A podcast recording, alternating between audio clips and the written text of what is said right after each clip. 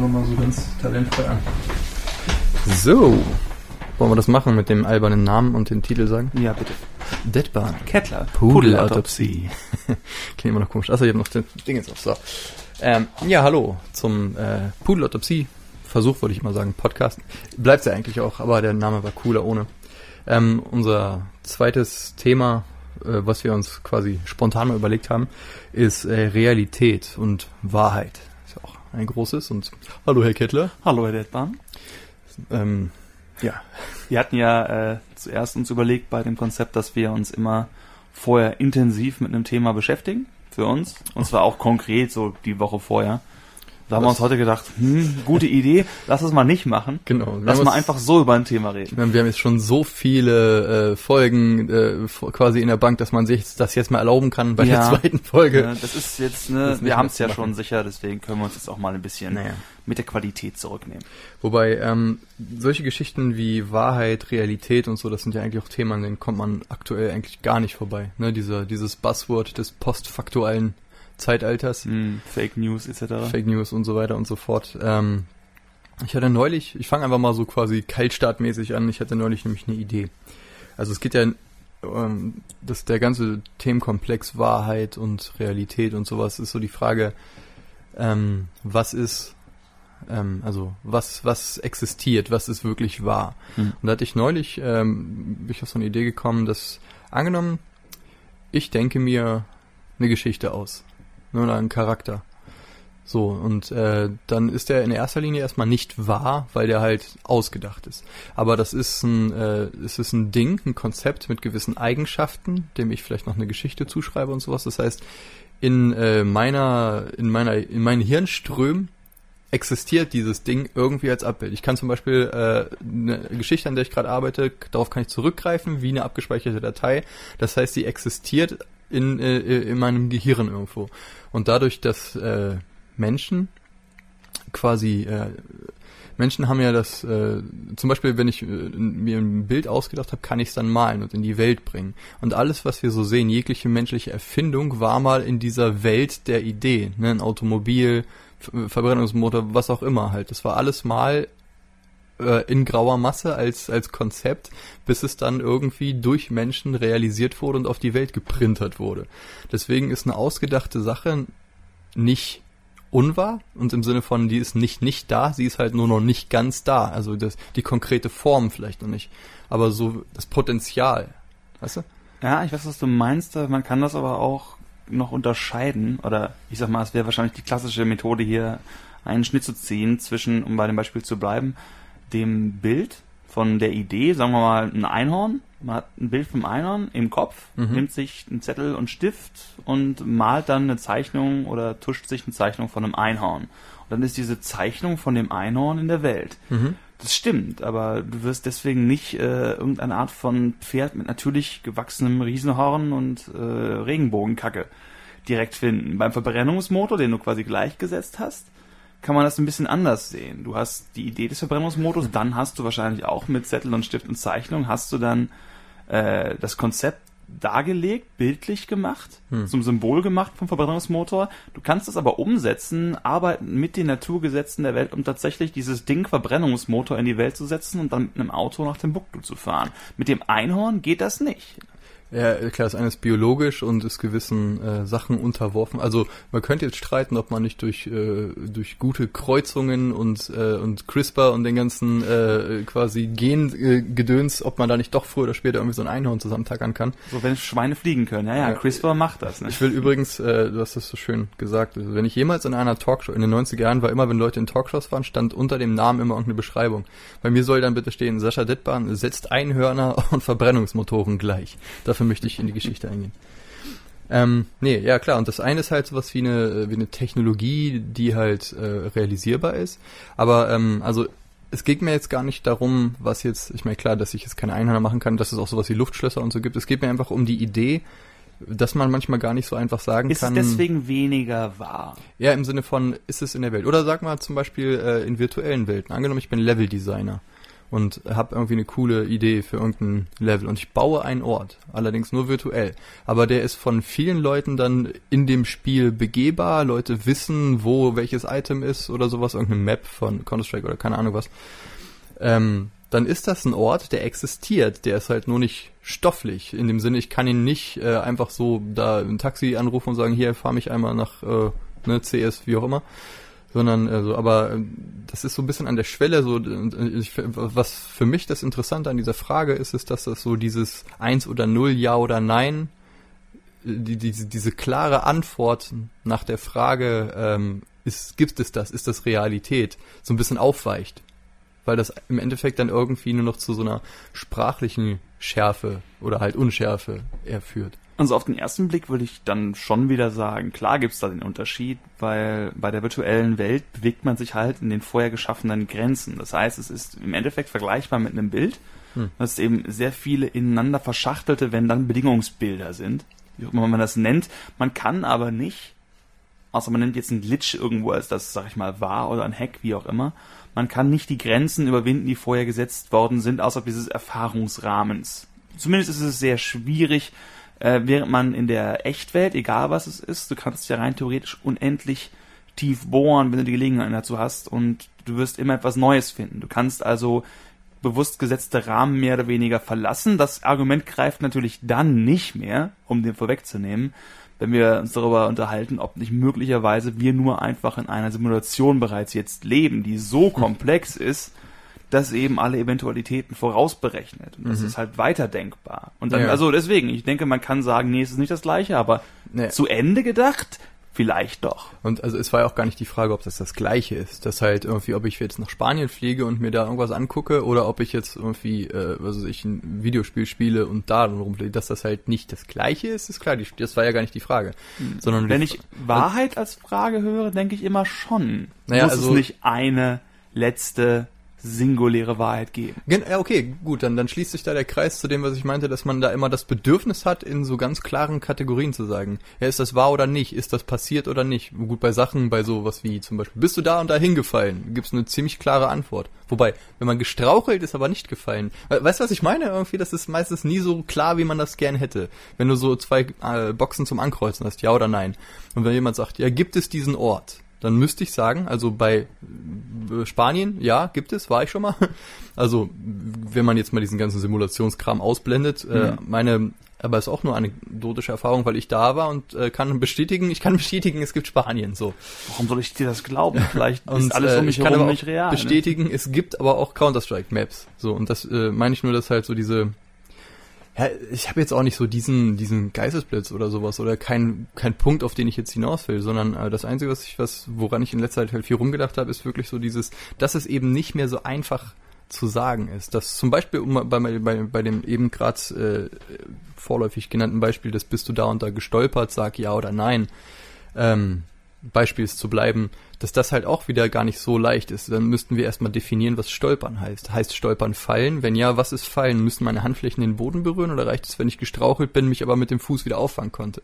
Weißt du? So, und irgendwie verliert sich das immer in so Sprachgewichse, anstatt jetzt tatsächlich auf so ein konkretes Ja oder Nein zu kommen. Ich glaube, das mit dem bin ich gestolpert, das ist zwar ein gutes Beispiel für die Frage, bin ich gefallen, bin ich gestolpert, ist da hilfreich, aber das würde jetzt nicht unbedingt die Argumentation schwierig machen von, aber was ist genau passiert? Gut, wir benennen es anders, aber es gibt diesen Akt des äh, Organismus Homo sapiens Sascha D., der irgendwo da irgendeine Art von Handlung gemacht hat. Viel spannender ist eigentlich äh, diese Frage von, gibt es Ebenen außerhalb? Da würde ich jetzt dann erstes Bild mit Sachen, die im Kopf drin sind, nehmen. Gibt es vielleicht andere Wahrheiten, die genauso relevant oder irrelevant sind. Weil das typische wissenschaftliche Argument wäre ja, wir können herausfinden, ob du gestolpert bist. Wir können uns auf eine Definition einigen, gut, das ist mhm. sprachlich mhm. was, aber wenn wir wollen, können wir die exakten Reaktionen deines Körpers in, ne, im Kontakt mit der Umwelt eins zu eins nachbauen und hätten dann die exakten Ereignisse. Mhm. Da gibt es auch kein Fragezeichen. Das kann der menschliche Geist kategorisieren und benennen, wie er will, aber es gibt diesen einen Sachverhalt. Es ist auch egal, ob irgendwer im Wald gewesen ist und den Baum umfallen hören hat. Der Baum ist umgefallen auf die eine Weise. Das wäre für mich quasi nicht die Diskussion. Die Diskussion ist eher, ob es eben andere Wahrheiten gibt. Und das sind eben diese Gedankenbilder, die sich dann eben ganz schnell tatsächlich in Richtung von auch religiösen Fragen bewegen, äh, welche faktische Relevanz die haben. Weil ich kenne das ganz oft von Leuten, die halt sehr stark auf diesem wissenschaftlichen Weg sind, was ich auch total nachvollziehen kann. Ich selbst auch wahrscheinlich viel bin. Ist, es ist nicht echt, es ist nicht wahr, es ist ein Hirngespinst, fliegendes Spaghetti-Monster etc. etc. Und mhm. das ist vielleicht der Punkt der Debatte, wo ich glaube, dass du dir nicht ganz sicher bist, wie sehr du das noch unterschreiben würdest. Ja, yeah. ja, ich glaube, ähm, also Nagel auf den Kopf getroffen. Das ist so das Ding, dass ich äh, mittlerweile mit fortschreitendem Alter ähm, so ein bisschen, also ich finde halt die wissenschaftliche Methode natürlich äh, großartig, halt dieses, ähm, wir müssen Sachen wiederholen, wir müssen das aufschreiben, wir müssen es festhalten, vergleichen, Datensätze sammeln und die äh, bewerten und so weiter und so fort. Also das kann auch nicht ersetzt werden. Was mich mittlerweile nur manchmal daran stört, ist so, so eine gewisse arrogante, exklusive Haltung. So, ähm, so zum Beispiel zu sagen, ähm, ja, äh, wir haben da und da jetzt das äh, gemessen und das und das, äh, da ist jetzt nichts bei rausgekommen. Und was da manchmal irgendwie so ein bisschen bei auf der Strecke bleibt, ist zum Beispiel, dass Messmethoden, dass die nicht alles abdecken. Zum Beispiel, angenommen, du gehst in den Raum und sagst, äh, äh, ich frage dich, äh, sind hier übrigens Funkwellen? Nö, merke ich nicht. Äh, kannst du ja gar nicht merken, du hast nicht die Sensorik dafür, halt irgendwie. Und ähm, das halt, so ähnlich ist das mit so vielen anderen Geschichten, wo halt schnell mal das Kind mit dem Badewasser ausgeschüttet wird, wenn man das so sagt. So im Sinne von, nee, haben wir gemessen, ist nichts. Ja, aber was genau habt ihr gemessen? Wie habt ihr es gemessen? Äh, dass der Akt des Messens selber verändert Dinge auf, auf, auf einer Ebene. Und ähm, wissen wir überhaupt diese, es gibt ja bekannte, also es gibt Bekanntes, ne, Dinge, die wir wissen. Dann gibt es Bekanntes, Unbekanntes, Dinge, von denen wir wissen, dass es sie gibt, die wir aber noch nicht wissen. Weißt du, so zum Beispiel, äh, schlechtes Beispiel ist jetzt zum Beispiel, zum Beispiel dieses Funkding. Ich weiß, hier sind wahrscheinlich eine Menge Radiowellen gerade um mich rum, aber ich äh, weiß die nicht. Das ist für mich eine bekannte Unbekannte. Aber es gibt dann auch unbekannte Unbekannte. Und das ist so das Ding, dass diese Arroganz mit, ah nee, kann gar nicht stimmen, so das alles ausklammert, was wir noch gar nicht wissen. Ja, die unbekannte Unbekannte. Also etwas, von dem wir gar nichts wissen können, über das wir uns auch gar nicht unterhalten können. Genau. Und, äh, und diesen Faktor finde ich, das ist, äh, das macht die Welt deutlich leichter, den auszuklammern und einfach zu sagen, ja, nee, ist wahrscheinlich nicht. So, und es ist auch total praktisch. Ne? So genau wie, äh, was ich, ein Kind liegt im, im, im nachts im, im Bett und es knackt irgendwo in der Wohnung, wenn sich das Kind sagen kann, ja, ist wahrscheinlich das Holz, das arbeitet. Ja, ist okay. So.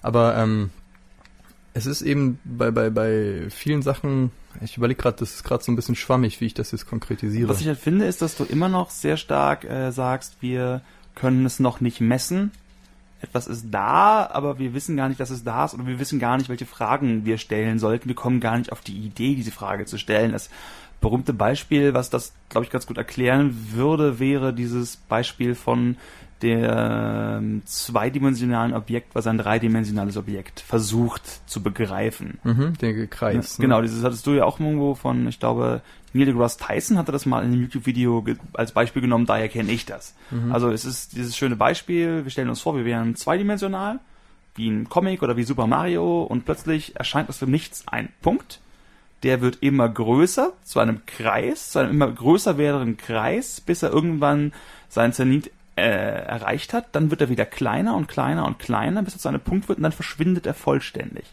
Was ist passiert? Man kann es jetzt gar nicht erklären. Irgendwas ist aus dem Nichts gekommen und was es halt war im Endeffekt, ist äh, eine Kugel.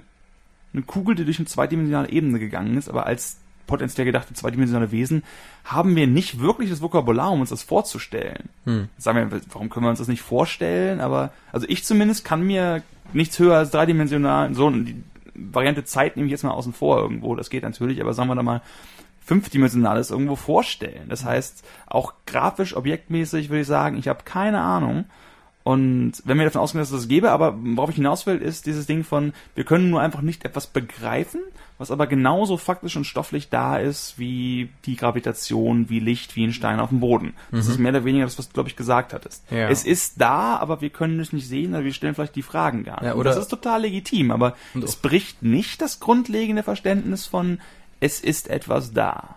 Äh, ja, das Problem ist halt, dass so, äh, so sehr mich äh, das frustriert, dass auf dieser einen Seite halt irgendwie das so äh, dogmatisch genommen wird, dass das natürlich auf der anderen Seite problematischerweise die Tür öffnet für allen möglichen Scheiß. Halt, ja, ich habe hier dieses Wasser und das hat irgendein Typ geheiligt und wenn ich dir das auf die Stirn mache, dann geht ein Husten weg oder weißt du, so diese Scharlatanerei, Aberglaube, Chemtrail, was auch immer irgendwie. Quanten, das Stichwort ist Quanten. Du kannst alles damit erklären, es ist wissenschaftlicher Humbug und trotzdem ist es halt so, okay, die Leute wissen nicht genau, wann was passiert und keiner von uns beiden, würde ich erstmal behaupten, versteht Quantenmechanik auch nur im Ansatz wirklich, aber ja.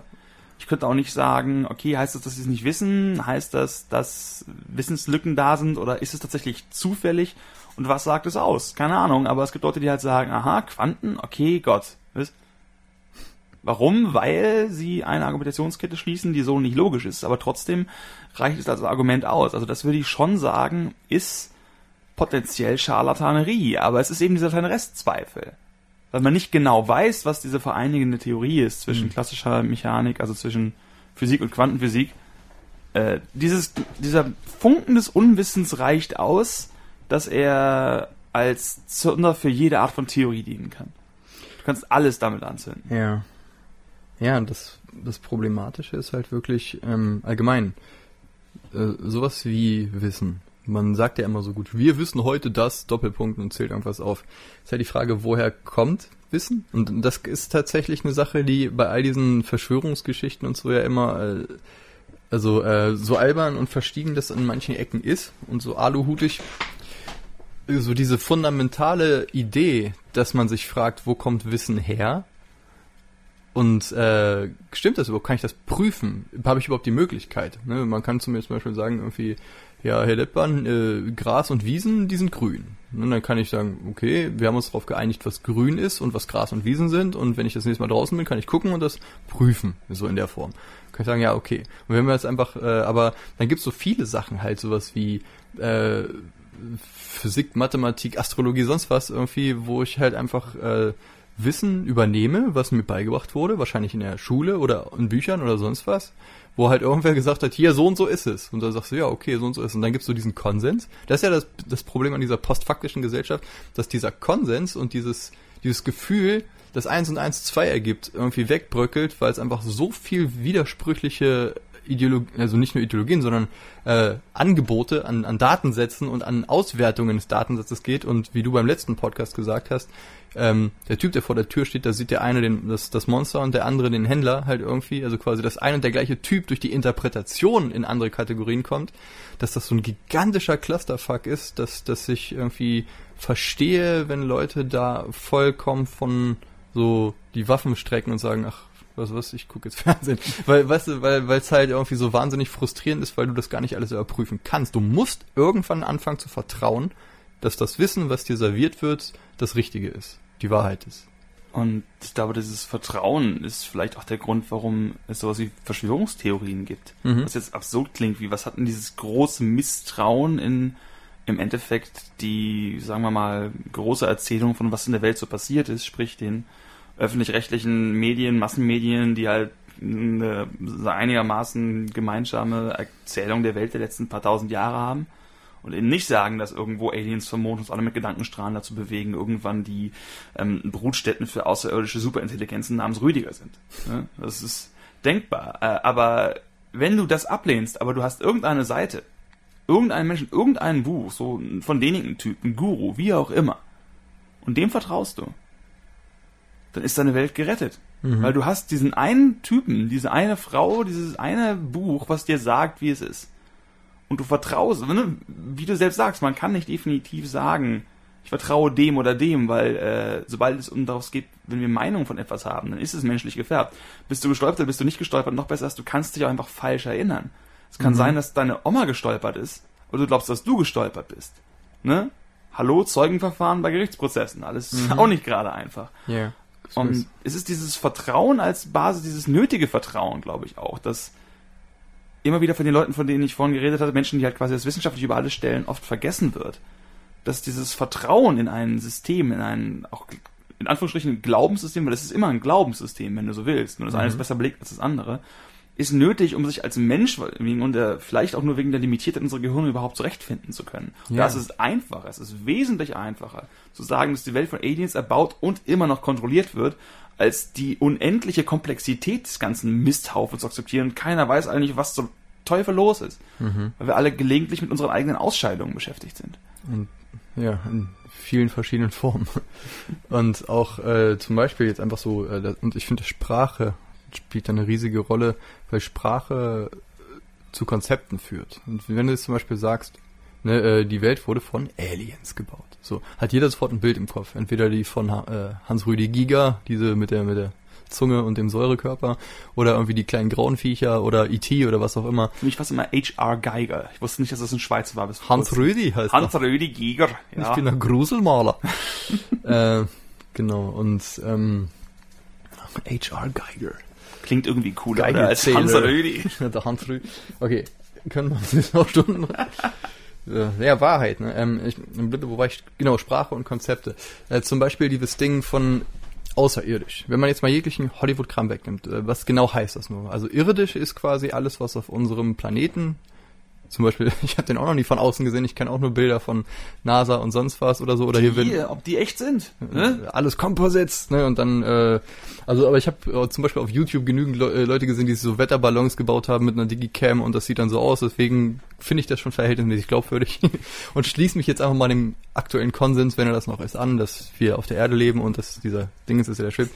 Und ähm, was genau heißt dann äh, außerirdisch? Das ist ja nur irgendwas, was von außen gekommen ist, was da nicht drauf entstanden ist. Aber wenn man jetzt mal überlegt, wie dann wieder die einzelnen Sachen entstanden sind und das zum Beispiel sowas wie Wasser oder irgendwie du, worauf ich hinaus will? Das, das, das ist so eine eiskalte, scharfe Wir Trennung. bestehen ja im Endeffekt alle als dieses Also es gab ja, berühmte Ding von jedem scientistischen Versuch irgendwo in dem traurigen Nichts, das wir leben nennen, Sinn zu finden. Es ist ja dieses berühmte Ding, dass wir halt im Wortsinne aus Sternenstaub bestehen, weil Kohlenstoffatome in Mhm. Supernovan, Supernovae, Supernovae geboren worden sind. Aber, ne? aber auch, äh, was ich halt meinte, ist, äh, also quasi genau das, aber zum Beispiel, es gab ja mal einen Zeitpunkt, da gab es die Erde nicht. Und dann wurde aus dem, in dem All entstand dann durch Prozess X die Erde. Das heißt, dass die Erde außerirdisch ist. Was ich meine? Aus dem Kram, der drumrum war, entstand Oh mein. Gott, Nein, nein, also klingt jetzt natürlich bescheuert. So, bitte nicht zitieren. Die Erde Erde ist ist außerirdisch. Sascha Tettmann. zum 20. Aluhut und sabbernd. Nein, im Sinne von, es gab eine Zeit, da war die nicht da. In dem All entstanden Dinge und dann ist das daraus entstanden. Und plötzlich war das da. Und wir sprachliche Wesen sagen jetzt, das ist die Erde. Das ist unser Biotop, wir kennen das und so. Und Sachen, die darauf entstehen, die sind cool und friedlich, egal wie gruselig so ein, so ein, so ein äh, irgendwie Marianengrabenvieh aussieht oder so, die da halt irgendwie rumschwimmen. So, nö, ach, ist ja von hier. Aber sobald was dann eben nicht mehr da ist, ist so wieder dieses In-Außen-Ding, wo plötzlich hat das dann, macht das eine ganz andere Schublade auf. Ich glaube, wir müssen nicht nach außen auf, auf einen anderen Planeten gucken, um irgendwas zu finden, wo wir sagen, nee, das ist nicht cool und friedlich, da reicht teilweise der Nachbar vollkommen aus. Ja. Ja, ich, ja. Äh, weiß, was du meinst. Es gibt ja, wie wir sagen, der verbreitetste Narrativ ist, dass Außerirdische kommen und bringen uns alle um, ah, oder wollen uns was Böses oder wollen uns kolonisieren. Kann ja auch sein. Oder halt die Star Trek-Variante, das sind alles voll cooles Box, die uns die Technologie geben, um endlich durch die Sterne zu reisen. Mhm. Oder Transspermia halt irgendwie. Genau, ne? vielleicht sind wir auch die Kinder von Außerirdischen. Oder du machst einfach den logischen nächsten Schritt und sagst, die Erde ist äh, 6000 Jahre alt und Dinosaurier haben zeitgleich mit Höhlenmenschen gelebt. Das ist äh, Genau, als die Höhlenmenschen die Bibel geschrieben haben. genau, also ne, aber das ist, das ist tatsächlich ein Schritt, den man dann auch gehen kann. Von okay, wir wissen nicht, was vorher da war, weil wir nicht da war. Wir haben halt Anzeichen und Theorien und geologische Formationen und wir blicken äh, mit Hilfe von Teleskopen ins Universum rein und ich denke, man kann inzwischen sagen, dass die grundsätzlichen physikalischen Theorien bewiesen sind, aber dieser simple Restzweifel von, hm, aber ich war nicht da und das ist alles so groß, wenn es eigentlich nur die Erde gäbe und die wäre irgendwie von Gott geschaffen und ich bin wichtig. Das klingt, ich habe mal, das ist lange, lange her, da war ich noch ein Schüler. Ich, das ist mir nie ganz aus dem Kopf gegangen. Das ist eine ganz kleine Anekdote, aber ich saß irgendwo im Schulbus und da waren zwei Mädels und die haben sich unterhalten und das waren, ich würde sagen, Türkin, ne, also türkische Herkunft äh, und es ging halt irgendwie um Allah und die eine sagt halt zu der anderen im Brustton, der und das war vollkommen aufrichtig, das war nicht ironisch, das war auch ein ganz entspanntes Gespräch ne, und da lernst du halt dann, dass der Mensch aus Ton gemacht ist, ne, von Allah und ich finde, das macht so viel Sinn und ich weiß gar nicht mehr weiter, also einfach so, ha, Hat sie gesagt, das macht hat so viel sie Sinn? gesagt, aber im Brüssel, ich finde, das macht, wenn du darüber nachdenkst, das ist total sinnvoll. Ne? Wir sind ja auch geformt, wir sind ja etwas, ne? Also mhm. der Mensch hat viel mehr Bezug zu Tonfiguren, in denen Lebensatem eingehaucht wird, weil das ist, ne, das mhm. ist unsere Erfahrung, das begreifen wir als äh, Zellzusammenhänge und die Frage, ob wir Menschen eigentlich Organismen sind oder ob wir eigentlich mehr oder weniger Schwarmkolonien aus einzelnen geistig durchaus fähigen Zellen sind, die nur die Aufgaben geteilt haben was dann die Frage des Ichs und so weiter und was ja auch alles in Wahrheit ja. reinspielt, aber ist es, ne? Das macht es deutlich überschaubarer. Das macht es alles wesentlich überschaubarer. Ja. Und klar, also ich finde, also begreife mittlerweile so die meisten religiösen Sachen halt metaphorisch und kann dadurch dann dank meinem Homeboy Peterson auch wirklich viel von generieren halt irgendwie so, was uns das jetzt sagen will. Aber das eigentliche Thema, was ich meinte mit diesem äh, nee, klar, das, das haut eigentlich in die gleiche Kerbe mit Realität und Wahrheit. Weil zum Beispiel sowas wie eine gefühlte Wahrheit. Ne, wenn die zum Beispiel in dem Brustton der Überzeugung sagt, das macht so viel Sinn. Ähm, oder dieses Gefühl von ich weiß es einfach. Ich weiß, dass es Engel gibt. Ich weiß, dass es Schutzengel gibt, nämlich ich weiß, dass es eine höhere Macht gibt. Verstanden. Ich weiß, ich dass weiß, es England dass gibt. Ich weiß, dass mein Leben Sinn macht. Ich weiß, dass es England gibt. Hm. Wissen, ja. dass es England gibt, war das nicht mal. Man so kriegt das aus den Leuten nicht raus. Das, ist, das kannst du halt in jede Richtung schicken, aber dieses Gefühl von, warum? Weil ich einfach weiß, dass es stimmt, ist eine Antwort, die nicht wissenschaftlich ist, aber ganz viel vom menschlichen Handeln mhm. absolut dominiert. Und die teilweise halt wahnsinnig gefährlich ist, weil wenn du halt, äh, was weiß ich, dein, dein ganzes Leben lang Propaganda ausgesetzt bist, dir gesagt wird, wer jetzt der Feind ist und warum der sterben muss und warum die nicht schuld sind, dann kannst du dieses Gefühl nämlich haben, wenn du mit einer Machete durch irgendwie Massen von denen durchnetzelst und denken, boah, voll gut heute, alles richtig gemacht. Toller Mittwoch. So, genau. So, heute ist Machetenmittwoch. Hast du deine Machete nicht dabei? Holger. Ähm, ja, und das ist halt das Problem. Äh, der geformte Ton, da wurde der Ton halt komisch gefärbt, äh, geformt. Und ähm, ja, dieses, dieses Wissen, dass mein, dass das eigene Realitätskonstrukt eben nur das ist, ein Realitätskonstrukt. Ich glaube, die meisten Leute würden das tatsächlich ablehnen. Ja, oder, ja, oder vielleicht sogar sagen, aber bewusst eigentlich nicht wirklich glauben, dass es so ist. Dieses, es ist alles konstruiert und ich kann es nicht wissen. Bin mir nicht sicher, wie sehr das wirklich verbreitet ist, wenn man die Leute wirklich so fragen könnte und sie sagen könnten, was sie wirklich fühlen und glauben. Ja, ich glaube, das ist halt nicht besonders verbreitet, aber ich glaube, es gibt viele Bemühungen, dahin zu kommen. So die ganze, äh, viel ist ja viel äh, im äh, Buddhismus und im Hinduismus gibt es ja gewisse Konzepte, die so hier Maya, die große Illusion und sowas. Das spielt ja alles schon in so eine Richtung irgendwie. Äh, wie aktualisiert das jetzt tatsächlich in den Köpfen stattfindet, steht natürlich ganz woanders geschrieben, wenn es überhaupt irgendwo geschrieben steht. Aber so dieser generelle, also als ich zum Beispiel das erste Mal, ich weiß gar nicht mehr wann, aber als ich das erste Mal mit dieser Gedankenwelt konfrontiert worden bin, dass die Welt nicht unbedingt das ist, was ich denke, dass sie ist. Das war so, hä, wie, natürlich. Ich sehe doch, wie es ist. So, ja, ja, du siehst doch, wie es ist. Aber das ist wieder diese Arroganz, die ich vorhin meinte mit. Aber äh, du siehst halt nur so und so viel Prozent von dem und dem Spektrum. Äh, alle deine Sorgen, Erlebnisse und Traumata ergeben so diese, diese Sensorik, mit der du in die Welt blickst und die Filter, mit denen du Sachen wahrnimmst. Und äh, da gibt es einfach super viel, was du nicht wahrnimmst. Und das ist alles wahnsinnig subjektiv.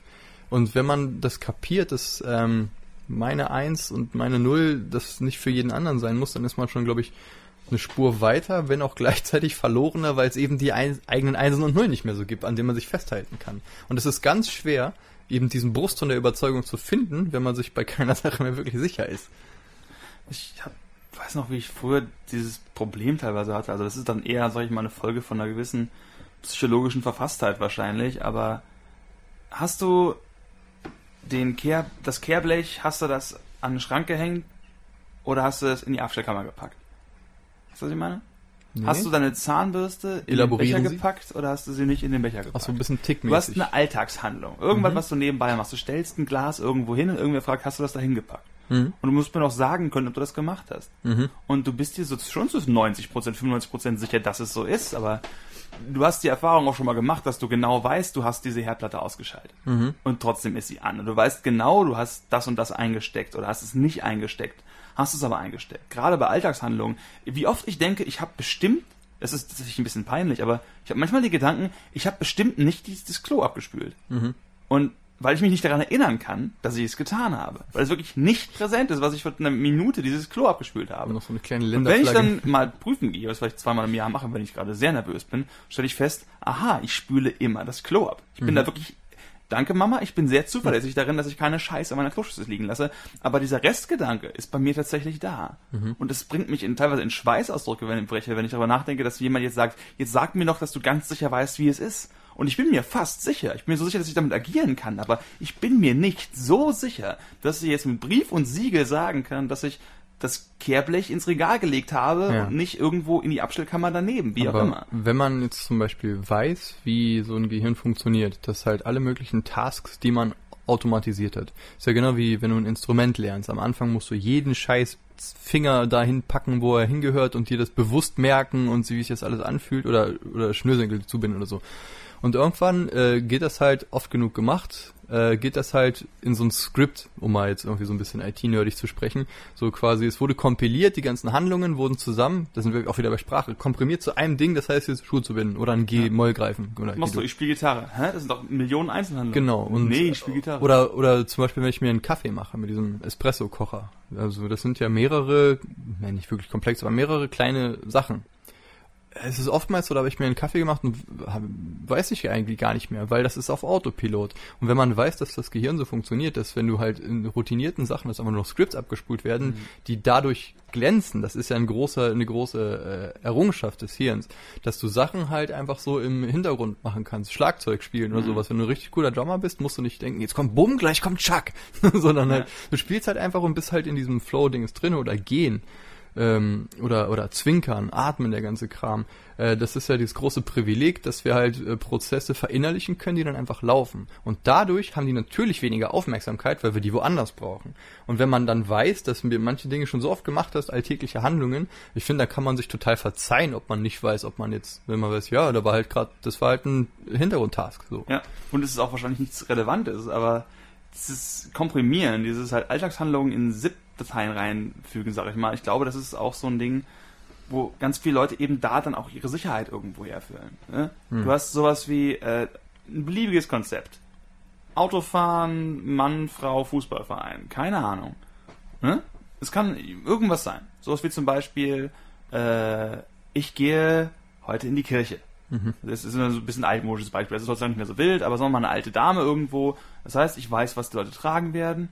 Ich weiß, was passieren wird. Mhm. Das ist alles automatisch. Du hast wenig Und Schlangen dann im Dunkeln. passiert irgendwas nicht. Mhm. Das ist eine Störung von dieser Kompilierung. Mhm. Oder du kennst jemanden auf der Straße, der spielt irgendwie Gitarre und äh, irgendjemand kommt und sagt, du machst das falsch. Also nee, ich greife vielleicht irgendwas anders oder ich, nee, nein, nein, du machst das falsch. Mhm. Und es gibt natürlich Millionen Arten, es zu machen, aber plötzlich ist es falsch, weil es nicht die Art ist, die man kennt Mhm. als Mensch.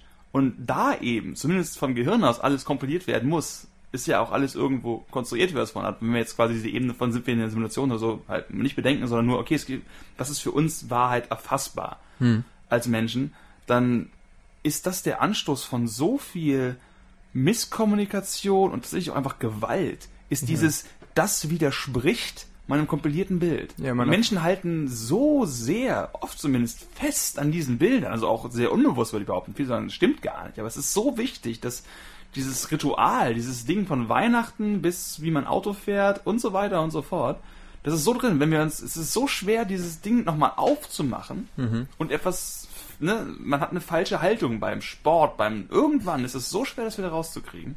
Ja, das ist äh, dieser, dieses Prinzip des Bewahrens und des sich Öffnens. Ne? Wir haben auch in der letzten Folge, ich meine, all diese Themen sind eh verheiratet. Ähm, ja, und das ist tatsächlich so, dass ähm, dieses, ich habe eine Vorstellung, wie die Welt zu sein hat oder wie ein bestimmter Teil oder ein bestimmtes Ding in der Welt zu sein hat und wenn es das nicht ist, dann, äh, ne, dann bist du ja quasi vor mehreren Sachen gestellt als Entscheidung. Und ähm, ich meine, das kennt man ja selber als jemand, der kreatives Zeug schafft. Diese äh, dann und dann du hast dich Ewigkeit mit irgendwas auseinandergesetzt und möchtest eine Kritik. Dann kriegst du eine Kritik und dann merkst du, du wolltest eigentlich gar keine Kritik, du wolltest eine Bestätigung. Ja. Und dann kriegst du aber Kritik. So, und dann musst du natürlich erstmal das Ganze scannen, aus welchen Quellen kommt das, ist das wohlgesonnen, ist das destruktiv und so. Und äh, das dann, wenn das wirklich eine konstruktive Kritik ist, das anzunehmen, sein eigenes, ach, äh, eigentlich wollte ich das nicht, und sein, sein, Ego rauszunehmen, damit man die Kritik benutzen kann, ist ja ein total anstrengender Akt. Und das ist äh, dabei oder oder bei so vielen Sachen, zum Beispiel lapidares Beispiel, wie man Geschirrspüler einräumt. Typische WG-Streitgeschichten. Du machst das falsch. Ja, wieso falsch? Ja, die, die Gabeln müssen so rumstehen. Aha, warum? Ja, dann werden die Zinken da unter besser. Ich habe mich letztens mit meiner Freundin drüber gestritten, wie man richtig äh, eine Tasche beim Supermarkt einpackt an der Kasse. Sie wollte das unbedingt machen, weil irgendwie ich habe irgendwas falsch gemacht. Natürlich hätte es auch funktioniert, Mhm. aber es war nicht richtig. Ja, genau. Und das ist so von, okay, wenn dann irgendwas, wenn die Sahne zerquetscht wird, meinetwegen. Aber ne, es ist dieses Bedürfnis von, es gibt diesen einen Weg und es ist und es Genau. ist, Junge, mach es einfach so. Ist es auch okay, das auch tatsächlich zu akzeptieren, aber das dahinterliegende. Ne? Eben, so äh, auch dieses Gefühl, was man hat, wenn man äh, korrigiert wird oder wenn man jemanden sieht, wie er was falsch macht. Zum Beispiel, du stehst hinter irgendjemandem, der einen Rechner bedient, der damit nicht allzu fit ist. Ne, so dieses typische Dings, Double-Click Everything. So halt irgendwie, wenn man, was ist, irgendwen sieht, der halt irgendwie nicht das Scrollrad benutzt oder sonst was oder keine Hotkeys oder sowas und Man will es immer sofort wegnehmen und sagen, gib mir das, du, ah! Genau, und dieses Ding, äh, ich glaube, so, das ist so dieses äh, konservative, nur so muss es sein, ich muss durch meine Schablone in die Welt schauen und alles, was nicht der entspricht, äh, wir sind schon wieder bei Goldsahne-Themen, ähm, ist halt irgendwie störend. Und ich finde, man muss, man muss, bin ja auch kein Briefkastenonkel, aber ich finde, sagen wir so, ich finde es vorteilhaft, ähm, das so im Kopf zu behalten für seine eigene Welt, sich, sich dabei zu ertappen, wo bin ich so? Ich war früher bei Musik komplett so halt irgendwie, Musik hat so und so zu sein und alle, die Musik hören, die mir nicht passen, alles Vollidioten und bla, diese typische Selbstherrlichkeit der frühen Jugend. Ähm, nicht, dass ich das groß geändert hätte, aber es wird immer immer bewusster, sagen wir es so. Naja, und äh, Heute dann... ist es eher so, ich mag dich nicht, ich finde dich nur doof, aber ich muss dich nicht verbrennen. Ja, ist okay, dass du es, dass es dich gibt. Ja, eben, dass man halt seine eigene Jämmerlichkeit sieht und genau weiß, dass man selber auch aus allen Kategorien bei anderen Menschen fällt und dass die ganze äh, und da kommen wir zu diesem Guru-Ding, was du vorhin hattest, zu, zu viel von diesen spirituellen Lehren und so, das ist einer der weisesten Sätze, die ich mal gelesen habe, die es natürlich auch wieder zu erklären gilt und natürlich wieder nichts in Stein gemeißelt ist, aber so diese sage ja zu dem, was ist, einfach nur für den Moment. Hm. So, weil meistens kannst du zu dem, was genau jetzt ist, kann ich ja eh nichts machen. So, da habe ich vorhin, war vorhin beim Zahnarzt, hab mir eine Zahnreinigung machen lassen. Das ist Mhm. natürlich total ätzend. Irgendwie, die pieken dir im Zahnfleisch rum und überall, ne, mit diesen Druckstrahldingern, alles ist total unangenehm. Vor allem Vollbart und so Sandstrahlscheiße ist auch nochmal eine schlechte Kombo. Die reißen die Mundwinkel ein und so. Und das war halt, du kannst halt die ganze Zeit dich äh, so ankrampfen und hoffen, dass es vorbei ist. Oder du Dass sagst, ähm, irgendwann mal in den Barbierladen reingehst und sagst, ich möchte mir bitte meinen Vollbart sandstrahlen lassen. Das ist einfach, ich weiß nicht warum, aber einfach, wenn dann, na klar. ne, Stonewash oder Vintage? Direkt Stonewash. Ähm, und du kannst halt die ganze Zeit äh, dich darauf konzentrieren, dass du nicht in der Situation sein willst. Und dadurch erhöhst du aber halt dein Leid total. So irgendwie dieses, ah, du, du erklärst damit das jetzt für nicht gültig. Oder du kannst halt gucken, so, ja, okay, ich akzeptiere, dass ich jetzt hier bin und wenn ich irgendeinen Schmerz empfinde, dann empfinde ich den jetzt halt. Das ist äh, mein Körper, der mir sagt, hier, da ist übrigens irgendwas, da wird gerade rumgefuhrwerkt. Und nimm es einfach wertfrei hin. Ist okay. So, und äh, dadurch kann man sich das teilweise irgendwie so dieses total verbissene, so müsste es jetzt aber sein, hier ist aber nicht so, akzeptiert es. Das natürlich kann, im, im Extrem kann man dann auch wieder zu so einem Relativismus wechseln, wo man sagt, ach ja, Nazis brennen gerade die ganze Stadt nieder, ist, sag ja zu dem, was ist. Natürlich ist das auch nicht so gemeint, dass du halt in komplette in Nichtstun verfällst. So. Das heißt, wir haben quasi zwei Seiten. Die einen sagen, also ist ins Extrem geführt, wir sollten die Dinge sehen, wie sie sind und sie akzeptieren. Die anderen sagen, wir sollten unsere Konzepte nehmen und die Welt so lange zusammenhängen, bis sie in unsere Konzepte reinpasst. Und das ist nicht mal ein Widerspruch, finde ich. Weil zum Beispiel, wir müssen die Welt so sehen, wie sie ist. Ist halt die Frage, können wir das überhaupt? Oder es, haben wir immer nur die Idee zu, ja, ich weiß, wie sie ist. Oder weiß ich nur, wie sie für mich ist. Oder kann mir eventuell noch vorstellen, wie sie für dich ist, weil du mir das erzählst und ich dir immer zuhöre. Oder sowas. Oder, ne, oder Bücher lese, wo irgendwie Perspektiven drin sind, die nicht meine sind, um die dann zu kapieren. Und äh, im Endeffekt sind wir wieder genau bei dem Punkt, wo wir angefangen haben, dass es, so, dass es einfach keine Sicherheit gibt, dass es immer nur so dieses, diese individuelle Geschichte gibt es. Damn. Keine Ahnung, wo ich drauf hinaus will. Was ich jetzt finde, dass man bei Wahrheit, also auch aus dem rausgehen, was wir jetzt besprochen haben, nie vergessen darf, ist, wie emotional besetzt dieses Wort ist. Mhm. Allgemein meine Wahrheit. Also nicht im Sinne von, die, ich meine jetzt nicht irgendwelche ontologischen Diskussionen darüber, ob es diesen Stein jetzt gibt oder nicht. Das weniger, sondern was ist das richtige Bild von X? Mhm. Ausgeführt zu typischen Brandthemen, zu sowas wie äh, Abtreibung, Todesstrafe, sexuelle Belästigung, Religionsfreiheit etc. etc. Mhm. Ne? Das ist halt, das ist diese Wut, ich glaube, die sehr oft auftritt, diese, und, und egal wie man fragt, das ist einfach eine sehr allgemeine menschliche Eigenschaft. Diese Wut, die auftritt, wenn unsere Wahrheitsbilder in Frage gestellt werden. Mhm. Irgendwo. Ja, weil Ne? es anstrengend ist. Genau, und das, und das, das, das relativiert tatsächlich in gewissem Sinne auch Moral manchmal, weil viel Moral darauf basiert, was dem Ideal eines Konzepts von der richtigen Welt irgendwo entspricht oder widerspricht. So können dieselben Leuten, die sich mit absolut moralischer Vehemenz für das klassische, sag ich mal, moderne westliche liberale Bild einsetzen, dieselben Menschen könnten in einer anderen Kultur sich für im Endeffekt äh, das Wiederaufleben des mayanischen Menschenopfers irgendwo einsetzen, weil das ganz klar das ethisch Richtige ist. Klingt verlockend. Ne? Es ist definitiv, I'm on board. aber es ist halt, es ist halt dieser frustrierende Relativismus, Mhm. der dann theoretisch da reinkommt, aber auch Relativismus kann emotional besetzt sein. Das heißt, dass ich einfach finde, dass das Relevante an Wahrheit ist, dass es gibt den Glauben, wir können neutral über alles diskutieren. Und außer man hat selbst von sich dieses besetzte Bild, ich empfinde es als positiv, über Dinge neutral reden zu können, weil ich mich als dieser wissenschaftliche Typ sehe. Es wird immer emotional besetzt sein. Und es gibt diesen Wunsch, die Debatte frei von Emotionen zu haben. Ja, und das Wahrheit nicht. so zu finden und ne, egal was die Emotionen sind, es einfach so durchbrechen. Ich glaube, das, Maxi so das nicht. Maximum, was wir können, also als Spezies, ist, denke ich, äh, uns darüber im Klaren sein. Dass man zum Beispiel sagt, ähm, es, es ist aber genau so ein Ding, was so ein bisschen das Problem bei Sam Harris teilweise ist, ist so, dass er halt irgendwie, ähm, dass seine Sicht auf viele Dinge, die so mit Ethik und Moral zu tun haben, aus, aus der ganzen Bewegung des Christentums kommt und er ein bisschen so tut, als bräuchte man das nicht. Und ich finde, das braucht man auch heute eigentlich nicht mehr. Aber es kommt halt da raus. Quasi das Gedankengut kommt, weißt du, was ich meine? Irgendwie, das ist so, äh, also das, das ist nicht einfach so im luftleeren Raum entstanden, sondern es ist, äh, es gibt ja immer so, so aus der, aus der Summe der Geschichte entstehen ja manchmal Dinge und Bewegungen und sowas. Kann man immer machen. Ich vermute persönlich, bin aber nicht so firm, dass die meisten der größeren Weltreligionen selber von sich behaupten könnten. Unabhängig vom Christentum, dass quasi die Grundlage für moralisches Verhalten nicht ohne die äh, gegebenen Gesetze einer religiösen Instanz auf Dauer aufrechtzuerhalten sind. Ja. Insert Religion X. Ja, es ist ja genau das, ähm, das dieses Nietzsche-Ding halt, ne? Irgendwie was, äh, ich glaube, haben wir auch schon tausendmal im Podcast, aber dieses, diese Idee von wegen, äh, dass Gott tot sei, beschreibt ja genau das im Sinne von äh, Gott ist tot und wir haben ihn getötet und es gibt kein, äh, keine, keine Weltmeere, die dieses Blut an Meer, äh, dieses Meer an Blut wegwischen könnte, reinwaschen könnte. Damit, äh, so wie ich ihn da verstehe, ist da gemeint von wegen, ähm, jetzt wo immer mehr Wissenschaft und Aufklärung ist und wir die ganzen äh, Religionen halt irgendwie den entsagen und dadurch, dass unsere Moral da immer drin verankert war, weil wir haben ein Buch, da steht drin, du sollst nicht töten, sonst kommst du in die Hölle, ist ganz, ganz stumpf gesagt.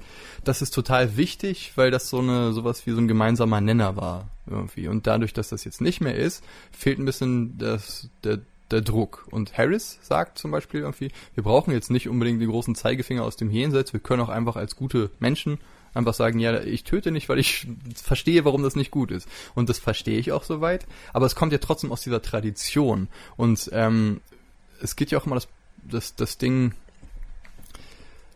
das, warum sollte denn, oder wie kriegen wir es hin, dass jeder das versteht, dass man nicht tötet? Weißt du, was ich meine? Irgendwie so, das, was du meinst, aber das ist ein bisschen wie ähm, die Leute haben sich schon immer äh, sich Pisse ins Gesicht geschmiert und die Leute haben aber auch ähm, trotzdem irgendwie reine Haut, äh, nachdem sie angefangen haben, nur noch Harnstoff zu nehmen. Aber es ist wichtig zu wissen, dass es trotzdem, ne, es kommt ja trotzdem irgendwo aus der Pisse heraus. Okay, das ist kein optimales Beispiel. das ich, ist glaub ein ich, ziemlich optimales bin Beispiel. mir nicht, ich bin mir nicht ganz sicher. Also das, das Beispiel, das Piss und Harnstoff hängt halt wirklich zusammen, aber ich Ja. glaube, was ich sagen möchte, ist, dass das ein bisschen falsch aufgezirnt wirkt. Es kann sein, dass Moral sich das, quasi die Sam Harrische Moral ohne Religion, sich irgendein, egal wie auftretendes Vehikel gesucht hat, um sich zu rechtfertigen. Auch durch andere natürliche Mechanismen, das ist Religion geworden. Und daraus leiten wir dann diese Sachen ab. Aber also genau, das ist dieses typische Henne-Ei-Problem. Man könnte quasi den Schritt von, es kommt aus der Religion, wieder zurücknehmen und kommen, woher geht es rein in die Religion? Und nur wenn dieses Religiöse quasi aus sich genommen ein Endpunkt gewesen wäre, Hm. Dann würde das Sinn machen. Aber in dem Moment, wo man sagt, aber ich glaube, dass es eben nicht von Gott kommt, sondern etwas hineingeflossen ist in die Religion es durch sie quasi ausgedrückt wird, dann ist es dann doch wieder die Sam Harrische, ähm, nicht religiös basierte Moral, die die religiöse Moral erst möglich gemacht hat, was dieses Argument für mich tatsächlich äh, entkräftet. Gut, kann man auch so sehen. Also, ähm, also ich bin auch auf, auf der Seite von ihm halt so im Sinne von, dass das ist, wir brauchen, also ich finde, wir brauchen aktuell jetzt keine Geschichten, keine Scripture, die uns irgendwie was erklärt, nur damit wir ne, quasi gewissen gewisser Moral folgen oder so. Aber was ich nur, also ich wollte halt nur sagen, dass es halt nicht, dass, dass das immer damit verknüpft war. Und eine ganze Zeit lang war das, das war quasi der Zuckerwürfel, in dem die, die Schluckimpfung drin war. So, weißt du, was ich meine? Mhm. Irgendwie. Und deswegen ist das nicht wertlos. Äh, vielleicht überholt und in der Form nicht mehr gut, aber das hebt das nicht komplett auf und macht es nicht mhm. unnötig, auch wenn das vielleicht teilweise vor sich hin pervertiert. Was ich glaube, ist, dass, also wenn ich mir das, gerade um auf das religiöse Beispiel zu kommen, ist, okay, ich habe meine Wahrheit. Ich bin Atheist, wie auch immer, alles ist nicht real. Aber ich schaue mir den glücklichen Mönch an, der irgendwie die ganze Zeit rumlächelt. Und dann will ich so sein wie der. Und dann nehme ich dessen Weltbild an und versuche sein Leben zu leben, wenn es dazugehört, wie auch immer, und merke, aha, da ist irgendwas. Das ist eine relativ klassische mhm. Geschichte des äh, zynischen westlichen Intellektuellen, der für sich irgendeine Art von Spiritualität entdeckt. Tausendfach gelebt, tausendfach beschrieben, wie auch immer. Mhm. Was für mich da aber drin steht, ist halt nicht der Glaube, dass das eine intellektuelle Konzept von einem anderen, meinetwegen überlegenen intellektuellen Konzept, wie auch immer, irgendwo abgelöst worden ist oder sonst was, sondern dass ähm, der erste Punkt tatsächlich äh, der Mensch ist, den wir sehen. Das ist egal, wo man ist. Man sieht den glücklichen Menschen oder den man sich glücklich denkt. Er muss es ja gar nicht sein tatsächlich, aber wie auch immer man es wahrnimmt. Und das ist dann die Vorlage, oft glaube ich, der, der, An der Anstoßpunkt, sich äh, zu verschieben. Der Drogensüchtige, der den Ex-Drogensüchtigen sieht, der es geschafft hat. Inspiration. Inspiration, die wirkt vielleicht wichtiger als das intellektuelle Konzept von, es wäre cool, wenn du keine Überdosis hast und stirbst. Ja, ne, der, weil Gefühle stärker sind als Fakten. Genau, der religiöse Aussteiger, der den Aussteiger Und sieht, der lebt, der religiöse Einsteiger, der den Religiösen sieht. Also der Wandel von diesen Weltbildern, von den eigenen Wahrheiten. Ich, ich glaube, worauf ich hinaus will, ist dieses, was ich vorhin gesagt habe, mit dem emotionalen mhm. Bezug der Wahrheit. Das ist dieses Gefühl von, da ist eine Alternative, die ich emotional begreifen kann. Mhm. Ein Mensch, den ich sehen kann, der auf mich glücklich wirkt und es vielleicht sogar ist, der klassische Guru. Und ne? Dann, das ist. Und, und da finde ich es dann wieder interessant, da mit Sprache zu kommen äh, und Konzepten, weil Religion, haben wir glaube ich auch schon in einer anderen Folge mal gesagt, äh, ist ja quasi die Wiederverbindung, buchstäblich übersetzt, Religio. Und ähm, wenn man einfach darüber nachdenkt, so dieses, dann kann man das quasi reduzieren auf das Gefühl, in der Welt zu resonieren. Ne? Quasi nicht im luftleeren Raum zu sein oder für sich in seiner kleinen Kammer und so quasi wie so, ein, wie so eine kleine Saatgut, so ein Pfirsichkern in der Tupperschale, wo nirgendwo was geht. Du kannst nirgendwo dich ausstrecken, ausbreiten, was auch immer. Komisches Beispiel. du weißt, was ich meine. Nicht so gut wie dein Pissebeispiel. Ähm, Nicht so gut wie das Pissebeispiel, ja, ist auch fantastisch. Aber, ähm, und eigentlich, wenn man, okay, bedienen, bedienen, bedienen wir uns des Wortes Sinn, Sinn und Wahrheit. Angenommen, ich empfinde, also kriege es hin, durch Erfahrungen und äh, Überlegungen dieses Weltverbundenheitsgefühl zu haben, dass ich finde, es liegt eine gewisse Wahrheit im Sein. So, und das, das öffnet dann, also da gibt's dann so ganz andere Anknüpfpunkte, wie halt Spiritualität, aber auch psyche, psychedelische Drogen. Und äh, äh, sowas wie vielleicht Rituale, Meditation, Pilztrips und solche Geschichten, die halt, ähm, die das so ein bisschen ermöglichen. Also ich plaudere mal aus dem Nähkästchen. Ich habe mich jahrelang auch immer so verstanden als als äh, als Atheist. Ja, gibt's alles nicht, alles Quatsch, alles, alles nur ausgedacht, damit sich die Affen nicht gegenseitig totschlagen. So jetzt simpel gesagt halt irgendwie. Ne, und mit irgendwelchen Zaubererkostümen irgendwo sitzen und irgendwie tolle Geschichten erzählen, das habe ich alles immer komplett entwertet, entwertet, weggeworfen, weil es für mich albern klang. Es klang halt wie ausgedacht. So, und äh, dann Irgendwann ist man aber irgendwie auf so einer ziemlich zynischen Ebene, wenn du halt irgendwie äh, sowas wie Gefühle und Emotionen und so dann da nicht zulässt. Dir fehlt schon irgendwas, wenn du das Gefühl hast, die ganze Welt ist ausgedacht und alles ist Quatsch.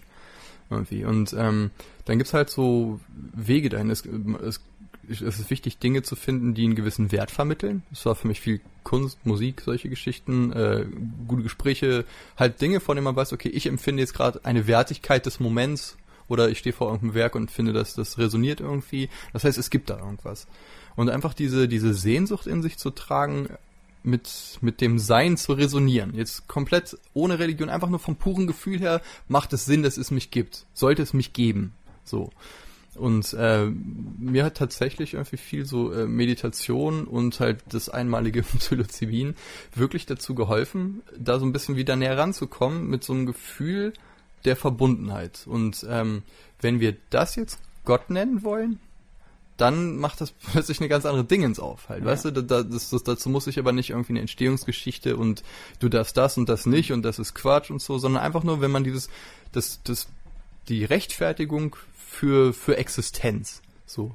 Es gibt dich und das ist gut, weil es, es ist gut, dass es dich gibt. Das ist ja so das Simpelste ever. Ja. Wenn man das fühlen kann, was natürlich nicht immer geht, aber wenn man das tatsächlich mal fühlen kann und wenn man Religion so versteht, dass das mit Wiederverbindung gemeint ist, seitdem kann ich so religiöse Entwürfe und Konzepte in einem anderen Kontext betrachten. Irgendwie. In dem Kontext, was sie dir halt persönlich bringen, welchen Nutzen sie für dich haben. Ja, Nutzen klingt wieder so kalt und berechnet. Ich finde das aber ganz interessant, das so aufzubrechen. Es gibt äh, halt den Begriff des spirituellen Materialismus. Mhm. Ne? Dieses typische von, äh, ich mache jetzt irgendwo Hatha Yoga nicht, weil ich irgendwo Krishna anbeten möchte oder so, sondern weil ich glaube, dass ich dadurch zum Beispiel äh, meine Lebenserwartung steigere, meine Gesundheit, mein Glücksgefühl. Ne? Das ist aber eher Sport. Das, ja, aber es hängt teilweise, denke ich, schon zusammen. Und was du gerade beschreibst, finde ich, passt da ganz gut zusammen. Irgendwo im gewissen Sinne ist epistemologischer Materialismus, wenn man so will. Das heißt, und das äh, ist für mich ganz stark dieses, hängt wieder mit diesem Gefühlsding zusammen, hm. dass äh, bereit bin, mir das Weltbild aus, also wenn sich ein Weltbild falsch anfühlt, ist es ein Grund für mich, es über den Bord zu werfen. Ich hänge an dem, was sich richtig anfühlt wenn ich nicht so viele faktische Argumente dafür habe. Und wenn ich jetzt quasi Hardcore-Scientist wäre, würde ich mir jetzt auf dem Boden rumrollen und kreischen und sagen, darum geht es nicht, es geht um die Wahrheit und die ist das, was ist und nicht das, was sich gut anfühlt. Also wirklich mit einem von, das ist der Grund, warum wir uns alle umbringen, weil diese Leute, die sind, ich mhm. denke, das ist der zentrale, das, das ist aber an Wahrheit für viel zentraler für alles, was uns als Menschen irgendwo ja. ausmacht und zusammen, was unser Verhalten, unseren Glauben, unseren Streit über die Sachen irgendwo ausmacht. Und wenn du dich, ein, ich bin bereit zu sagen, es fühlt sich richtig an. Aber wenn du dich auf dem Boden rumrollst Grundlage. und schreist, so geht es nicht, ist das genau wieder das Gleiche, die gleiche Manifestation, nur dass dein Gott halt dann Ciencia heißt oder so. Es ist richtig, und der Positivist, der Scientist würde halt sagen, nein, darum geht es immer noch nicht. Ja, und deswegen würde er ja, wieder genau, so schreien. Aber ich denke, dass ihm, da ist auch Emotion. Er, er trommelt auch und er ist wild und er ist ja, wütend, aber es geht eben auch aufgrund von diesem Gedanken von, um sich wohlzufühlen, also wir, wir, wir opfern mehr oder weniger die Wahrheit auf dem Altar unseres eigenen Wohlbefindens. Und das ist aber, das, das sehe ich jetzt gar nicht negativ, verstehe mich ja nicht nee, falsch. Nee, aber, aber äh, das ist ja schon wieder die Wahrheit. Das ist ja wieder, was opfern wir denn da?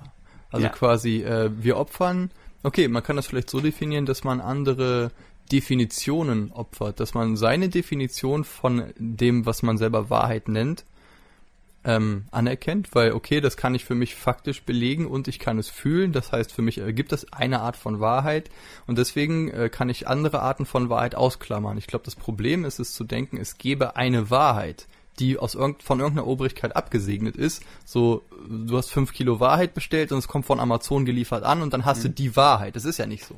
Ja. Ne, so, und ähm, zum Beispiel das, was ich meine mit diesem, einfach diesem Resonanzgefühl in der Welt, das basiert ja noch auf keiner Religion im Sinne von organisiert oder irgendeine Geschichte oder sowas. Und es gibt da natürlich viele Sachen, zum Beispiel ähm, im, im. du hast Menschen, du hast Beispiele, du hast Geschichten, die quasi genau diese Reise, diese Entwicklung beschrieben haben. Man kann schon sagen, dass du der nachgegangen bist. Jein, also äh, ich habe zum Beispiel diese, diese typische Hippie-Bibel Be Here Now von Richard Alpert, der irgendwie nach Indien gegangen ist und dann äh, nach tonnenweise LSD zu Ramdas wurde und dann halt in den frühen 70ern halt das mit in, die Staaten gebracht hat, auch äh, mit Urvater der Hippie-Bewegung und so. Und ich habe das nie bei diesen Sachen oder jetzt hier von Eckhart Tolle, Be Here Now oder irgendwie äh, buddhistische Geschichten und so. Ich habe aber nie das Gefühl, so ich bin jetzt Team ich bin jetzt Buddhist oder sowas oder äh, sowas ich äh, oder von von äh, Peterson die ganzen Bibelgeschichten, die da über, über Stunden lang gemacht hat. Ich fühle mich in keine dieser Dinger so, ja, die haben recht und so ist das, aber ich sehe halt immer diese Sinnsuche. Ich glaube, vielleicht ist Sinnsuche das zentrale menschliche Thema. Ich äh, erkenne die Sinnsuche und verstehe teilweise Wege, die gegangen werden, auch wenn ich die für mich nicht als die Wahrheit nehme, sondern einfach als einen möglichen Weg, äh, Weißt du, was ich meine? Also, also wo ich es halt hin zurückführen werde, ist, dass es emotional einfach Sinn macht. Weil einfach du das Gefühl hast von, da kann gar nicht dieses tolle Gefühl von irgendwo Einheit und von Ankommen sein. Das ist da. Und das Gefühl ist dann einfach da. Und dieses, wenn man dieses Gefühl einmal hat, ändert das was. Das ändert aber auch nichts daran, dass man in gewissem Sinne bereit ist, äh, eine Kierkegaardsche religiöse Übersprungshandlung zu machen.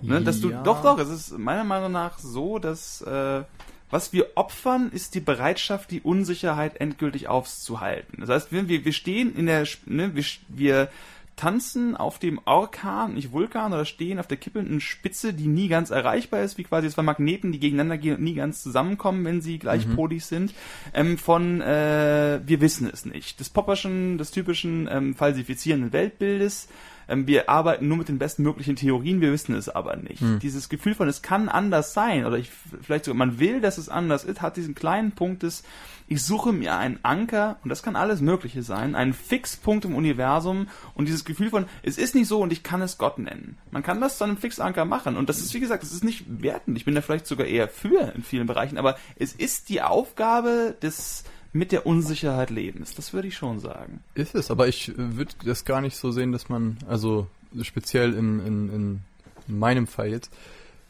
ist es nicht so, dass ich mich für ein Ding empfunden habe, so von wegen, ja, es gibt die Weltseele und ich fühle das resonierend und äh, das ist alles ein großes Ding oder so, sondern Hare Krishna. Eben, ich sehe das eher so als ähm, durch diese Erfahrungen äh, schaffe ich das halt irgendwie äh, teilweise mich resonanter in der Welt zu fühlen, was immer ein großer Wunsch bei mir war, weil ich mich sehr lange davon abgekapselt gefühlt habe. Und das per se ist noch kein religiöses Ding. Philosophisch betrachtet bringt mich das dahin zu sehen, okay, anstatt halt mit hochgezogenen Schultern zu sehen, na, überall die Spastis, hier rumrennen, kann ich halt sehen, okay, wir sind gerade alles Lebewesen, die ge- gerade gleichzeitig simultan existieren auf dieser Erde. Ist ja soweit noch physisch komplett abklopf, alles Ja, gut, ist noch ja. keine Ideologie dabei. So. Und ähm, eigentlich spricht das dann nur dafür, dass ich mich für eine größere Offenheit entschieden habe und eine größere Bereitschaft zur Resonanz, dass wenn was ist, dass wenn ich versuche, mit einem Menschen in Kontakt zu treten, dass ich versuche, den Menschen zu sehen, nicht seine Rolle, nicht seine Funktion, nicht Menschen als Mittel zum Zweck sehen, sondern Menschen sind das Ding. Weißt du, das ist im Endeffekt einfach nur eine Bereitschaft zu, zu einer Aufgabe von gewissen zynischen Konzepten. Und äh, das ist per se noch nicht groß religiös, finde ich. Ähm, und äh, zum Beispiel dieses, wenn ich das, ich höre halt viel auch von so von so Hippie-Zeugs irgendwie, die halt kommen, wie gesagt, mit Weltenseele und bla und so. Das ist nichts, woran ich glaube, in dem Sinne von, ja, das ist da so, aber ich kann mich mit den Bildern einfach als potenzielle Möglichkeit anfreunden, ohne die sofort entwerten zu müssen. Und ich finde nicht, dass das das ist halt, ich, ich glaube, das ist genau das, was du, was du meinst. Das ist ein sich, äh, also ich bin damit zufrieden, nicht zu wissen, wie es ist und äh, die Frage spannender zu finden, als eine Antwort haben zu müssen. So, und äh, da finde ich, hat das noch nicht groß was mit Dogma zu tun, sondern eher das Gegenteil, dass man eben auf Dogmen die hinterfragt. Es ist halt die Frage, ob quasi das Verzichten auf Dogmen in sich bereits ein Dogma ist, was du auch quasi gesagt hast in der Form. Aber wahrscheinlich. was ich halt meine, ist äh, dieses typische Bild von, so ob jetzt, das ist wieder eine, Geschichte, die ich erzähle, die also quasi einen in sich bereits ähm, wertend irgendwo definiert. Das ist halt das Ding. Ich kann nicht drüber reden und eine andere Art von Wahrheit rauszupacken, die auch wieder irgendwo sein eigenes Konzept ist. Ne? aber ist du musst das weiße Blatt schwärzen, wenn du was malen willst. Eben, Irgendwas deswegen. ist Also ich bin halt gezwungen, dir ein Konzept gegenüberzustellen, das wieder ein Konzept ist irgendwo, wo man dann sagen kann, ja, es klingt vernünftig, ist aber auch wieder ein Konzept von Wahrheit und was ist wahr und was ist das irgendwie. Aber ich, ich glaube halt, und das, das würde ich so als Beispiel nehmen, und ja, ich, also ich würde auch bei ich glaube halt stehen bleiben, um halt diese Wahrheit auszudrücken, dass der hochintellektuelle Alkoholsüchtige, der an nichts mehr glaubt und sitzen frustrierend ist, irgendwo noch ein Ausdruck ist von es gibt nichts. Und dass dieses Ding von wir sind alle Menschen, ich sehe den Menschen hinter den Konzepten. ich versuche, Ich den versuche Menschen es. zu sehen, nicht, dass es einem gelingt. ich weiß, was du meinst, aber dieses, es entspricht ja dem Konzept des Menschen, der dahinter sein kann. Das ist ja in sich bereits ein, ich sehe das Wesen hinter den Konzepten, ne? ich sehe dich als Lebewesen, als Ding ohne all das. Es kann aber genauso gut sein, dass all das alles ist, was es gibt. Das ist also kein dahinter eigentlich und kein tieferes. Moment, da ich müssen wir irgendwo definieren, da was das ist. Meinst du jetzt irgendwie Rollenhaltungen und äh, sonst was? Also Identitäten, die man sich halt, äh, ne, also ich rede jetzt nicht von sowas wie einer Seele. Mhm. Ich rede einfach von einem verletzlichen Lebewesen. Hm. Im Sinne von irgendein, irgendeine Art von, ja, Aufmerk äh, Consciousness ist immer so blöd zu übersetzen. Irgendeine Art von, Bewusstsein. irgendeine Art von Bewusstsein, die just existiert. So, Nicht mehr, nicht weniger. Und darauf sind dann die ganzen Rollen. Die Frage, ob Bewusstsein existiert und das einfach so hinzunehmen ist, also wenn das keine Glaubenssatz ist, dann weiß ich auch nicht. Ja, aber was willst du sonst machen halt irgendwie? Äh, äh, Da stimme ich dir nämlich völlig zu, weil es dieses was, weil es ist, es ist ein bisschen diese Frage von dem, das meine ich jetzt, deswegen habe ich vorhin dieses epistemologische Materialismus gesagt, von was bringt was, ist dieser, du hast einen König oder einen Herrscher oder einen CEO, keine Ahnung, der ist Philanthrop und der gibt ganz viel Geld hin und her und du hast zwei Typen, die sich das anschauen und sagen, einer sagt zum anderen, das Arschloch, das macht das doch alles nur, weil er sich davon irgendwas erhofft. Hm. Einer sagt, ja, kann sein, aber jetzt haben die alle Leute echt mehr zu essen als vorher. Und das ist, das meine ich mit diesem Ding von, ich würde sogar befürworten, man kann nicht malen, ohne das Papier schwarz zu machen. Ja, und es gibt und, diesen Wunsch, es auch- zu umgehen. ja auch dieses Ding, diese, dieser, dieser, dieser Nihilismus, der sich, ich finde Nihilismus ist halt so dieses, ja, das ist irgendwie einfach kein gute, kein gutes Leben. Wenn man irgendwie nichts hat, was für einen Wert besitzt und so und was dann auch noch mit reinspielt, ist oftmals eine totale Selbstverherrlichung und Romantik der eigenen Auslöschung und so, ah, ich bin, weißt du, so dieses, äh, die meisten, also nicht die meisten, aber viele, viele Leute, die dann so ticken und alles irgendwie sehr super schwarz malen und äh, nu- nur noch zynisch sehen und so, äh, leben dann aber in ihrer eigenen Verklärung oftmals irgendwie. Es gibt auch die Umdrehung des optimistischen Nihilismus. Kennst du den? Wahrscheinlich, weil wir alles kennen, was wir gemeinsam irgendwo YouTube, äh, kurz gesagt, eine Nutshell. Das ist Mhm. so ein YouTube-Channel, die haben halt irgendwann dieses Video zu Optimistic Nihilism gemacht. Was optimistischer Nihilismus. Das ist also genau der Versuch der Antwort, dass wir verorten uns ganz klar im wissenschaftlichen Weltbild von es gibt keinen Gott. Mhm. Und es gibt auch keine verbindende, wie auch immer. Sondern, vielleicht mit dem, mit dem kleinen Kaviar von, wir können es nicht ultimativ wissen, aber das ist sicherlich die bessere Wette, die im Augenblick einzugehen Also ist. eher agnostisch als. äh, Genau, also die meisten Leute, die das sagen, sagen immer noch, wir wissen es nicht ultimativ, aber nach allen Theorien, die wir haben, macht es wesentlich mehr Sinn, nicht an Gott zu glauben, als umgekehrt. Und das ist ein ziemlich faires Statement, würde ich sagen. Ich die Frage schon mal, was man mit Gott meint, aber das. Ja, ja, genau, aber trotzdem, äh, und dann haben sie eben, aber um dabei zu bleiben, dann den Begriff des optimistischen Nihilismus rausgemacht. Und okay, es gibt nichts. Nichts hat einen definierten Wert. Die Welt wird vergehen. Alle unsere Leistungen, auch Napoleon wird in ein paar hunderttausend Jahren weg sein. Wenn es hunderttausend Jahre nicht sind, sind es eine Million Jahre, weil in der Zeit, in der Relation ist alles irrelevant. Ist sogar das Universum an sich irrelevant, weil äh, berechnet an unendlich ist alles im Endeffekt irrelevant. Das ist so ein bisschen diese grundlegende Gefühl von deine Maßstäbe von Größe und Werten, all das ist alles vollkommener Quatsch. Und du kannst es hochrechnen, wie du willst, sobald du die Zahl unendlich reinnimmst, ist Hm. alles irrelevant in dieser Beziehung, was einen aber auch frei macht, sich den eigenen Sinn zu suchen. Ich immer so, ähm, ich sollte keine Videospiele spielen, ich sollte irgendwo gucken, dass ich irgendwo daran arbeite, dass wir bessere Straßen haben. Also gute Idee, wenn du Bock drauf hast, aber es ist auch vollkommen okay, Videospiele zu spielen, weil du den Dingen den eigenen Sinn gibst. Ja. Ich selbst bin da ein bisschen skeptisch, weil ich immer das Gefühl habe, dass der Mensch in manchen Bereichen und Belangen doch irgendwie diese innere Wertigkeits- und Sinnprogrammierung, sag ich mal, irgendwo hat. Aber es ist halt eben auch nicht vollkommen falsch. Ne? Das ist wie glaub- der Philosoph, der sagt, Fußball spielen ist super, super geil. Es gibt keinen Grund Camus. dafür, aber ich mag es. Ja, genau. Äh, Ist ja auch das Ding, ich glaube irgendwie, äh, ich glaube nicht, dass Sinn entdeckt wird, ich glaube, dass Sinn wird generiert. So, zum Beispiel, ähm, das fand ich bei Rick und Morty halt so klasse, dass du halt irgendwie diese große kosmische nihilistische Perspektive hast auf der einen Seite, auf der anderen Seite ist aber sowas wie diese Familiendynamik dann doch wichtig. Ne, ob die Tochter den Sohn mag äh, oder die, die Mutter und so. Und äh, ich finde nicht, dass ich das widersprechen muss. Ist auch so eine Sache mit Skala, wenn man sagt, ah, ich meine, gut, habe ich selber tausendmal gesagt und tausend Songtexte gebacken, dieses hier, wir sind nur ein Hauch Eiweiß im Nichts und bla bla bla. Aber ab wann wäre es denn relevant? Ab wann hätte man denn magischerweise einen Wert? Wenn wir zwei Drittel des Universums einnehmen würden, wären wir dann, hätte es dann plötzlich so, ding, jetzt ergibt Sinn. Oder, oder ist Sinn einfach was Abstraktes, menschgemachtes und wir können halt sagen, zum Beispiel, ähm, was weiß ich, äh, wir schreiben gerade einen Song, wartet niemand drauf. Für uns ist das Mhm. dann aber total wichtig, dass da die richtigen Worte zur richtigen Musik im richtigen Timing sind. Hat das einen Sinn? Ja, für uns hat das total den Sinn. Wir, wir freuen uns einen Keks, wenn wir das machen und machen das und Mhm. wissen, wir können das Lied dann spielen und aufzeigen und was auch immer. Kosmisch gesehen ist es natürlich vollkommen egal, ob es das Lied dich, mich, Braunschweig, die Welt sonst was Mhm. gibt. Aber ich glaube halt, dass es einfach kein weiser Vergleich ist. So. Und ich glaube, das ist gut, um sich ein bisschen den Druck zu nehmen und so dieses, das eigene Schaffen so zu relativieren. Das war, weil oftmals ist das ja so, dass sich Leute, alle, also halt in total alltäglichen Scheiß, die sind so dicht in ihrem Zoom und dann, was, es gibt meinen Kaffee gerade nicht? Weißt du, dass das ein Mhm. echtes Ding wird in der Welt, wenn irgendwo ein Parkplatz nicht ist oder sonst was. Und so, dass das halt diese komplett bedeutungslosen Sachen zum lebensfüllenden, himmelschreienden, kosmischen Katastrophe werden. Und da ist es dann natürlich immer gut, so dieses, dieses zu betrachten, dass es alles eigentlich egal ist. Und da kommt auch wieder Ja und sagt Ja zu dem, was ist, rein. Ich würde sogar sagen, dass, dass dieses Optimistic Nihilism-Ding ist eigentlich in sich quasi auch äh, ein bisschen eine Lüge, dieses Optimistische, weil äh, sie sich einfach entscheiden, das zu beleuchten, was sie als mögliche Ausfuhr des Ganzen betrachten. Weil natürlich kannst du dasselbe Video machen, so, wir sind für Pessimisten, Nihilist, pessimistischen Nihilismus, das Universum ist unendlich, nichts hat einen Sinn, du solltest dich umbringen. Hm. Es ist vollkommen legitim. Weißt du, was ich meine? Als, als Aus, aus Aussage dahinter. Wenn das die Grundlage für die Aussage ist, Klar. kannst du halt genauso gut sagen, all das kannst du machen, oder du kannst dich umbringen. Das ist vollkommen okay. Was auch durchaus sein kann. Das ist ein total legitimes Argument, wenn man das bringen möchte, aber das ist eben diese Frage von, ist das die richtige Idee?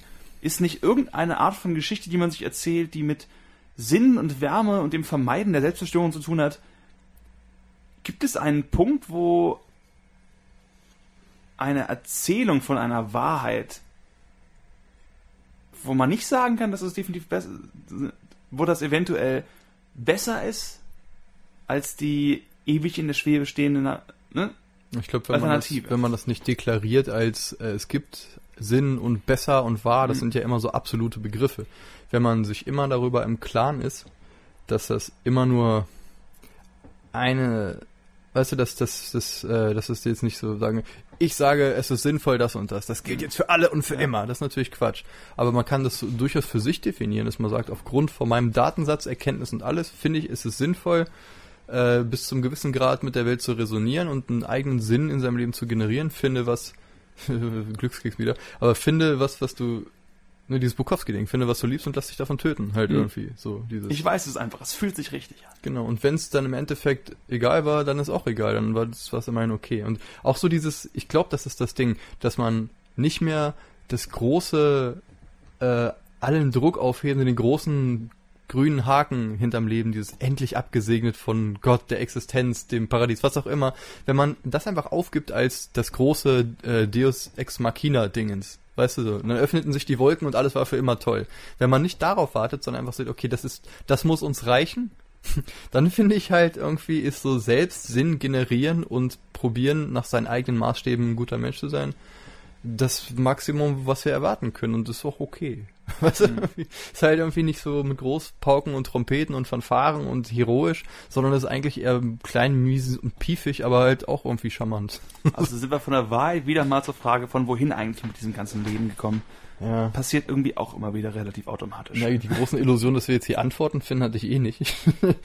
Eben, das ist, soll ja auch so der Podcast sein. Ich meine, wir sind halt einfach zwei Dudes, die sich für Kram interessieren und darüber erzählen und eben gerade, da finde ich es gerade interessant, nicht den Anspruch zu haben, jetzt die großen Antworten rauszukramen, sondern vielleicht einfach zu sagen, hier, guck mal, interessante Frage.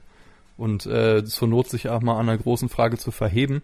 Hauptsache, es hat, ja, Hauptsache, Hauptsache wir haben Spaß. Zu kicken, wo es hinführt und gucken. Ja, genau, wir sind auch bei 1.7. Ha, fantastisch. Herr Kittler, ich bedanke mich für eine weitere Folge. Herr Deadbahn, wollen wir noch unseren Wahnsinn äh, Ausstiegs-, Einstiegs-Gag nochmal bringen? Wir müssten das irgendwie mal lernen, das von rückwärts zu sagen.